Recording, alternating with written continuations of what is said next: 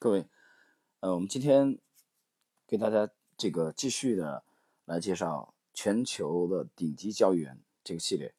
今天我们介绍这位呢是华人当中的呃一位超级交易员啊，他的名字叫江平，长江的江，呃，平是平衡的平。那么江平呢已经成立了资本自己的这个资本管理公司。呃，我们今天介绍的内容呢，其实主要参考的是李森先生啊对江平的采访啊，这里边我们对作者致敬。呃，李森先生本身也是国内大型的保险及基金公司的投资总监啊，资深的这个投资人。我们首先呢，简单来介绍一下这个江平。那么对江平的了解是在零七年啊，在深圳，我当时。呃，读到了一本书啊，很偶然。这本书的名字叫《挑战华尔街》啊。那本书的封皮是呃白色和灰色的，但是非常遗憾啊。后来因为搬家的时候，那本书呢就不幸啊遗失了啊，我就没再找到。那本书的作者其实呃，那本书其实主要就是描写的江平啊。我是从这本书当中知道有这个江平的啊这位传奇的教育员华人。呃，现在呢我们在。开始之前啊，简单的来介绍一下江平先生的这个履历，大家对他有一个了解啊。江平呢是一九六五年啊出生于中国的江苏靖江啊，这个靖呢是杨靖宇的靖。一九八一年，他是以扬州地区啊高考状元考入中国科技大。中国科技大他学的是化学。呃，扬州啊，大家知道啊，这个。我们以前就讲过这个观点啊，中国的江浙一带是出出才子的啊，中国的文脉所在。考入中国科技大的化学系，呃，一九八六年毕业以后，到中科院上海分院攻读研究生。八九年啊，去美国普林斯顿大学攻读化学系博士。在此期间啊，先是作为量子化学的纯理论研究，后来又转攻材料物理化学，做半导体材料方面的试验。一九九三年，他拿到化学博士学位以后，赴斯坦福大学商学院攻读金融学，呃，博士学位。九五年，江平在没有完全读完金融学的这个博士学位的情况下，就进入了雷曼兄弟。啊，我们知道雷曼现在已经倒闭了啊。他在雷曼从事外汇及衍生品的专业交易，先后担任墨西哥比索交易员、啊拉美外汇首席交易员、拉美外汇及债务主管、全球宏观交易主管等职务。最高曾经担任雷曼兄弟全球外汇投资决策人，零二到零三年一度承担了雷曼兄弟全球外汇交易百分之九十九的风险，啊，他负责的这个小组的业绩占到整体业绩的一半以上。零五年三月份，江平呢加入著名的宏观对冲基金赛克啊 SAC 资本管理公司，负责规模近二十亿美元的投资，主要投资领域包括全球外汇、国债、股票及期货。根据美国交易员杂志零七年四月份的榜单，江平以一亿到一点五亿美元的年收入跻身一百位顶尖交易员的名单。啊，这应该是第一位啊进入这个百强名单的顶级交易员名单的华人啊，之前从来没有华人出现。那么，江平成为历史上唯一因投资业绩收入过亿元而与大型的对冲基金。及投资银行总裁并列世界金融百强的交易员。零八年四月份，江平成立了自己的对冲基金公司江平资本管理，主要投资新兴市场股票和债券。根据可查阅的资料，啊，其旗下的江平超级价值基金成立于零八年的六月一日，在零九年，该基金的年度回报高达百分之一百九十二点八。一零年，该基金回报达到百分之一百零五点一三。连续两年，啊，名列新兴市场对冲基金首位。二零一一年虽然遭遇很大的困难啊，但仍然回报百分之二点一九，列彭博新兴市场对冲基金的前十名。呃，这个访谈录其实是李森先生对啊江平在二零一二年的呃采访。但是你要了解，对这种顶级交易员啊和投资大师的这种采访当中透露的一些信息和理念。实际上，我经常讲，它其实很多场合是它是普世的啊，并不像很多的散户里那么狭隘的理解啊，认为只有去解读当天的分时波动啊，才对自己的交易有提升。啊。如果你现在还停留在这种层次，那我现在建议你啊，可以关掉这个节目啊，不用再听了。好，我们进入正式的对啊这个江平的采访内容之前啊，有一个说明啊，作者有个说明，我们来看，外汇交易员现在国内尚无这个正式的职位，但在全球范围，高盛等国际投行都不惜重金网络优秀学员参与其交易员训练计划。一个优秀的外汇交易员年薪可达数千万美元。外汇交易员需要经历密集的交易训练，有极其严格的胜利行为趋势。除了要求有持续稳定的交易盈利能力外，对其行为准则、情绪控制、资金管理、风控等方面也有极高的要求，可谓是全华尔街最具挑战性的职务。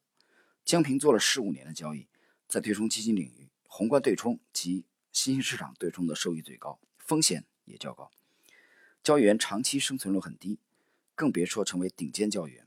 顶尖交易员也可能是昙花一现。江平行走在全球外汇、指数、股票、债券、期货及衍生金融工具中。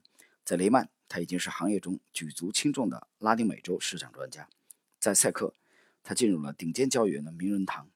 而他自己创办的公司，连续两年以远超行业第二的业绩而排名第一。实践着他作为顶尖交易员的理念和策略，也进一步实现着他挑战华尔街的理想啊！刚才节目开篇我已经讲了啊，我知道江平是就这部书《挑战华尔街》啊，是江平自己啊介绍江平这个呃公开的报道，当时比较集中的一个小册子。我们继续，我二零零六年第一次与江平见面时，觉得他很自信，非常讲究行军打仗的策略，平静的表情中，行事言谈却透露着激情。而不久前，我再见到他，觉得他沉稳了很多。但一到交易台前，行军布阵，张弛有度，指令时而宏观规整，时而细致入微，既有保持长达十年的战略主线，又有应对市场的随机应变。赢则长驱直入，输则善败不乱。啊，看乱云飞渡，我自闲庭信步。江平做交易总是有一定的先天因素，更有赖于后天的刻苦训练和培养。十数年来，他每天都做盘后分析，胜的原因、败的理由来自运气，还是来自判断？他称之为后勤补给。在征得他的同意后，我在他做盘后分析时给他拍了张照片作为记录。在零和游戏的外汇市场上，要想成为赢家，就要独立思考的能力，因为要区分市场共识形成的初期及最后盛宴的结束，通常是非常不容易的。江平非凡的独立思考能力及在此基础上的自信，使他。在面对重大历史性的机会时，能当所有人都站在对立面时，站在所有人的对立面。一九九六年，江平看涨墨西哥货币，而当时整个华尔街一致看空墨西哥。一九九七年，看好中国，认为人民币不应该贬值，反而应该升值。一九九九年，预计到阿根廷经济会崩溃并从中盈利，随后又看到阿根廷经济会复苏，从而投资阿根廷。两千年，预计到美国股票市场会崩盘。从而做空股票，同时认为美联储会降息，而且会降到很低，购买短期国债。零二年看到石油和其他资源的升值，投资资源出口国，特别是石油出口国货币及国债。零四年看出全球外汇的关键已不是美元对欧元或日元的贬值，而是以美元为首的七国集团货币对新兴国家货币的贬值。零四年看空美国房地产，美国房地产在两年后爆发了次贷危机。零五年十月份，中国上证指数在一千点徘徊之际，江平认为这是一个历史性机遇，并对中国股市进行了战略性投资。零七年九月，他指出中国股市将面临类似两千年纳斯达克市的下跌。零八年，预测到新兴国家股市泡沫的破灭。零九年和一零年两年都取得百分之一百以上的回报。在二零一零年底展望二零一一年时，江平认为新兴市场股票已经高估。过去十年跑赢七国集团国家股票的情况，应该不会继续。他非常怀疑商品及商品出口国繁荣的可持续性。二零一一年市场运行大抵如此。在与江平的采访交流中，打仗是经常出现的词汇，兵法是他的重要借鉴。与我们理解的交易员不同，江平首先考虑的是长达数十年的宏观大格局，如他从。零四年就战略性看空美元对新市场货币的贬值，从九十年代初全面看好中国，到现在有选择性的看好中国，由此足见其战略上的长远布局。但同时，江平在大处着眼、小处着手的交易中，却能随时排除杂念，眼盯前方，搜索目标，紧扣扳机，保持一个交易员的机警和敏感。在长期方向正确、短期交易波动的市场中，判断对错未必会直接产生利润。很多时候判断对了，但依然不能赚钱。相反，有时判断错了，但还是能赚到钱。把判断错误带来的最损失最小化。和判断正确带来的利润最大化，需要很高的交易技术。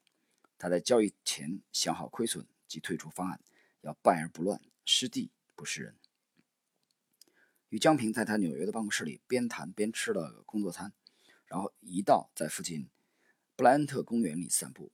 公园中心溜冰场里人头攒动，人群脚下的冰刀划线重叠交织，将冰面划得模糊不清。犹如金融市场复杂的曲线。江平成立公司以来，全身心专注于资本投资，几乎从不接受采访。为支持本项目，江平同意我们结合其同事所提供的可披露的资料、彭博资讯上的信息、啊，挑战华尔街一书以及访谈中可采用的信息，对零六年的初次采访进行更新处理，形成了如下的访谈录及观点综述。啊，解释一下啊，这个篇幅还是稍微有点长，我们大概需要。啊，两到这个三次啊，才能把这个内容介绍完。好，我们进入这个李森对江平的采访的正式内容。啊，第一个小节，挑战华尔街。提问：你曾经将自己的心得汇成了一本《挑战华尔街》。你做投资非常有自信，深入研究，独立思考。你从不相信华尔街。答：我很少看华尔街的研究报告，也不太和华尔街的分析师通电话。华尔街利用经济学家、分析师的主要目的是给公司赚钱，而不是寻求事情的原因和结论。敢讲真话的经济学家，敢于揭露真相的经济学家是不受华尔街欢迎的。因此，华尔街很多消息都是以讹传讹或者很滞后。但很多人被这种消息和所谓的点评蒙蔽，而丧失了自己的判断力，做出错误的选择。我除了自己做研究，还有一支优秀的投研团队。在我的团队中，交易员必须能做研究。因此，我的招聘员工是并不在乎其是否有金融方面的基础，而更看重其研究能力。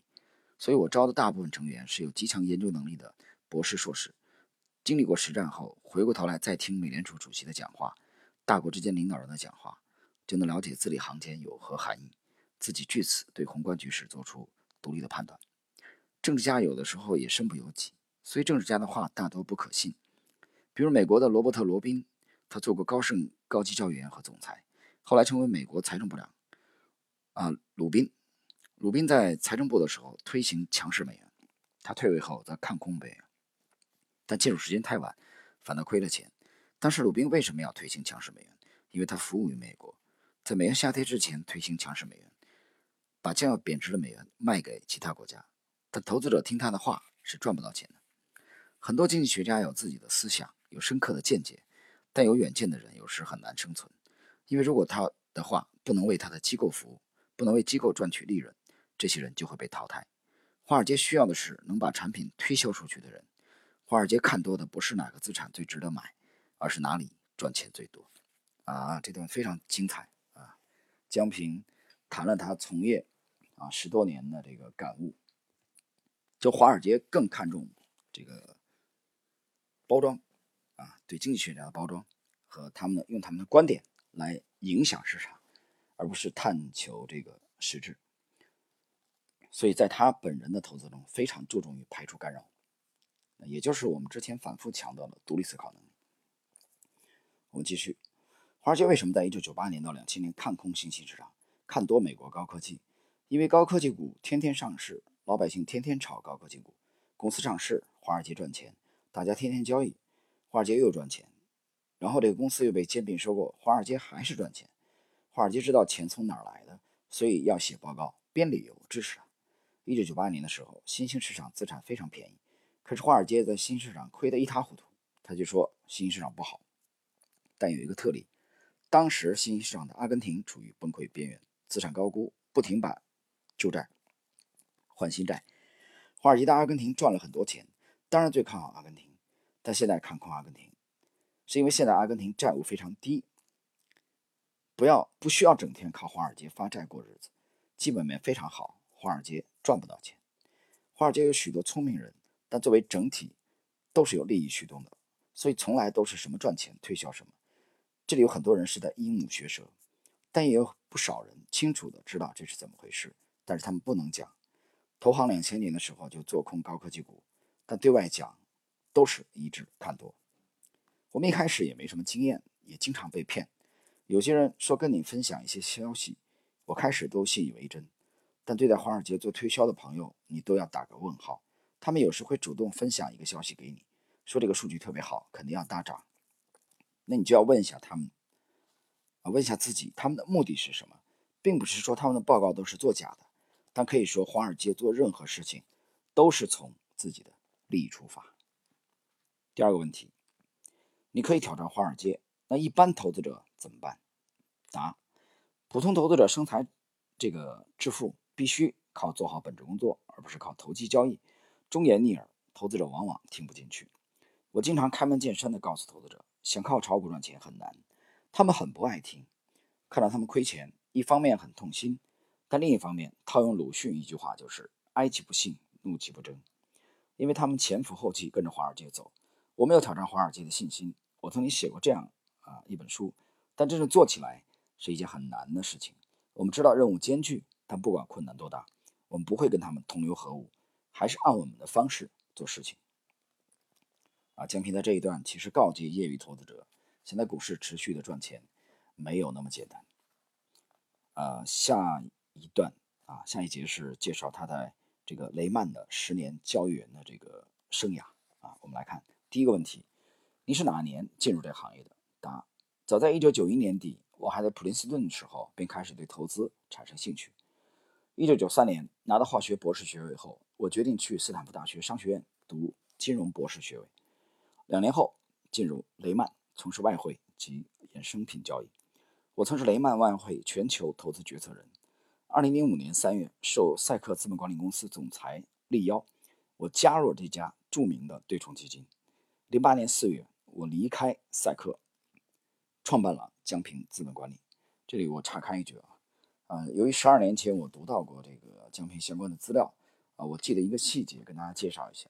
当时江平这个博士没读完的时候，在这个这个赛克的资本啊，在这个雷曼啊做这个外汇这个决策人的时候，负责雷曼的这个外汇这块儿，那么他已经名声大噪了。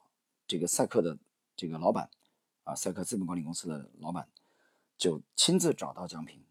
亲自出马来挖江泽民啊，想把他挖走，呃，这个力邀他加盟，当时开出条件非常的优厚啊，我还记得十二年前读到呃这一段的时候，当时的印象。但是后来江平也加盟了嘛啊，和他共事的长呃将近这个三年的时间，直到后来离开赛克，创建了自己的江平资本管理。好，我们进入这个这一节的第二个问题，你在雷曼十年，你还记得进入雷曼后？做拉美外汇衍生品交易的情况吗？一九九五年进入雷曼兄弟国际后，我接受了半年多的职业培训。从一九九六年开始，我作为高级交易员助理，设计交易模型，并协助交易员做对冲交易，为公司赚了不少钱。之后，我开始独立交易。一九九七年底，我第一个做墨西哥货币期权，凭着对墨西哥货币衍生品交易，雷曼在全球外汇领域排名迅速靠前。我的交易很快就从墨西哥货币衍生品交易扩展到整个拉美外汇衍生品交易。当亚洲金融危机冲击拉美经济的时候，很多对手被打垮了，而我们依然坚挺。有一度，几乎所有拉美外汇衍生品交易离开我们的拉美交易小组很难成功。雷曼兄弟国际也就是在那个时候确立了拉美外汇衍生品交易的全球领导地位，也垄断了绝大部分交易量。一九九八到二零零二年，在阿根廷危机中，雷曼是全世界唯一一家在阿根廷金融市场崩溃前、崩溃中和崩溃后都盈利的机构。第三个问题，你曾说过有段时间你承担了雷曼兄弟全球外汇交易百分之九十九的风险，这是怎么回事？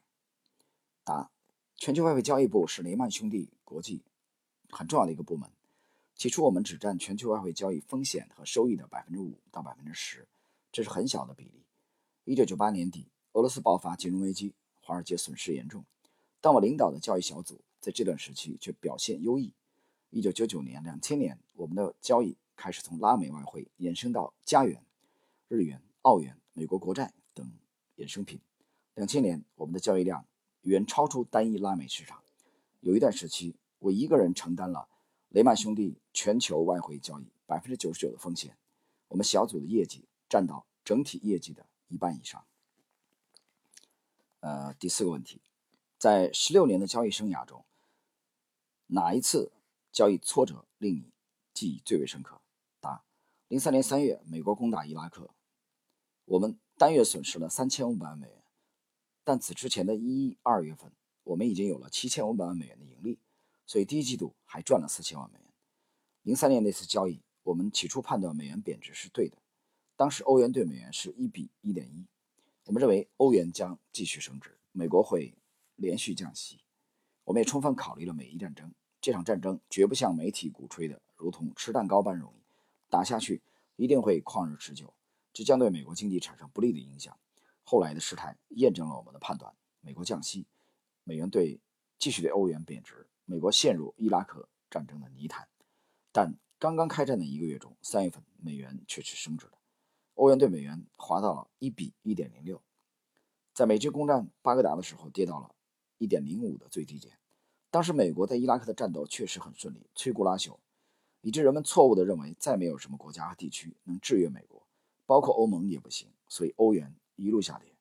再过两段时间，真相才显现出来：战争不是吃蛋糕，美国占领容易，维持难，美元开始下跌。但就在战争开始不久的那一小段时间。由于人们为假象所蒙蔽，美元出现反弹，欧元、加元、澳元等进行调整，造成我们短期的巨大损失。外汇市场就是如此千变万化。不过，判断对错未必会直接产生利润，很多时候判断对了，但依然不能赚钱。相反，有时判断错了，但还是能赚到钱。把判断错误带来的损失最小化，和判断正确带来的利润最大化，需要很高的技术。啊这点讲的非常好，呃，这里边我提两个人啊，读到这里，一个是乔治索罗斯啊，当时对他的杰出的这个助手啊，就是斯坦利啊，屈克米勒的谈到的，就是当你做对的时候，你要考虑做对的时候你赚多少啊，不是单纯的对错，这是一点啊。那么利弗莫尔也讲到，这个判断正确和坚持你的判断。这是最难做到的两件事。那么，如果有谁啊坚持做到了这点，他才有可能啊成为大作手。他还讲啊，一个有丰富经验的这个呃交易者，从市场当中啊赚取一百万美元啊，比没有经验的这些交易者啊从市场当中赚取一万美元要容易得多。所以这里面强调了这个判断啊，判断的这个正确，同时在判断正确的情况下，要考虑利润最大化。啊，我们继继续这个下一个问题，你怎样做到这一点？答：在雷曼的时候，我发现有一个交易员老是看淡股票，但股票老是会上涨，但他一年做下来还是不亏啊，不赔，这什么原因呢？他败而不乱，败而不溃，善败。这个交易员不是 MBA，大学也没读完，他开始做的是华尔街很初级的工作。但是他一步一步走过来，如同军营里的老兵，最后成为雷曼最出色的交易员之一。尽管他的宏观观点大部分是错的，一败再败，但通过东打一枪西打一枪的灵活交易，他不仅生存下来，而且还赚了很多钱。他出色灵活的操作以及败而不乱的镇定，给了我很大启发，让我学到很多东西。在这方面，我的优势是把从斯坦福那里学的宏观金融、微观金融、数学金融、衍生品理论。用于直接建造市场模型。我一开始并不纯靠理论吃饭，而是去从事交易，从最小的层面入手。等我把这个最小的层面钻研透彻，我发现大的方面也融会贯通了。所谓的经济学大牌管理资金往往不成功，这什么原因呢？很重要的一点是，除了从大处着眼之外，尚需从小处着手。在读书时，我有很好的化学理论基础，但在做实验时，发现拧一个螺丝钉都很困难，做出来的东西和完美的理论模型相差甚远。这表明理论和实践并不容易契合。为什么说要从最小层面入手最有优势？打个比喻，什么人最先知道战争的结果？答案是站在最前线的哨兵。他听从他的指挥官战友敌人不同的士气和举动中，啊，他可以从可以直接感受到战局的变化。后方的参谋部无论获得多少情报，都不如他的感受真实。二战期间，谁最清楚苏德的战况？毫无疑问是最前线的士兵。苏联的士兵先经历了溃退。然后坚守，最后是反击，这些情况都是最前线的士兵汇报上去的。斯大林稍后才知道，啊，这段他打了比方。江平我们能看到啊，江平对战争啊特别喜欢研究战争，他觉得研究战争啊对他的交易啊特别的有帮助。同时呢，我们也注意到他回答这个问题的时候强调了这个大处着眼，嗯，大处着眼，小处着手。其实也这点和王阳明的这个知行合一啊，其实。是完全的相类似的。他也谈到了他自己建模，通过他的宏观金融、微观金融、数学金融衍生品来建模啊，根据这个模型啊来实践。呃，那么这里边他讲了从小的这个层面啊，最小的层面啊，去这个建立自己的思路，完善自己的思路，再推广到大的层面啊。这点呢，其实呃本来是想展开一点。啊，但后来想想，这个可能牵扯到模型的问题，我们这里只能啊，这个很遗憾啊，打住这点内容。那么时间关系呢，我们今天的啊第一部分这个全球超级呃顶级交易员这个江平的介绍的上半部分就到这里啊。从那个下一集开始啊，我们将进入江平的啊对江平介绍的这个呃第二部分的内容啊。好了，朋友们，今天。这段时间就到这里，谢谢。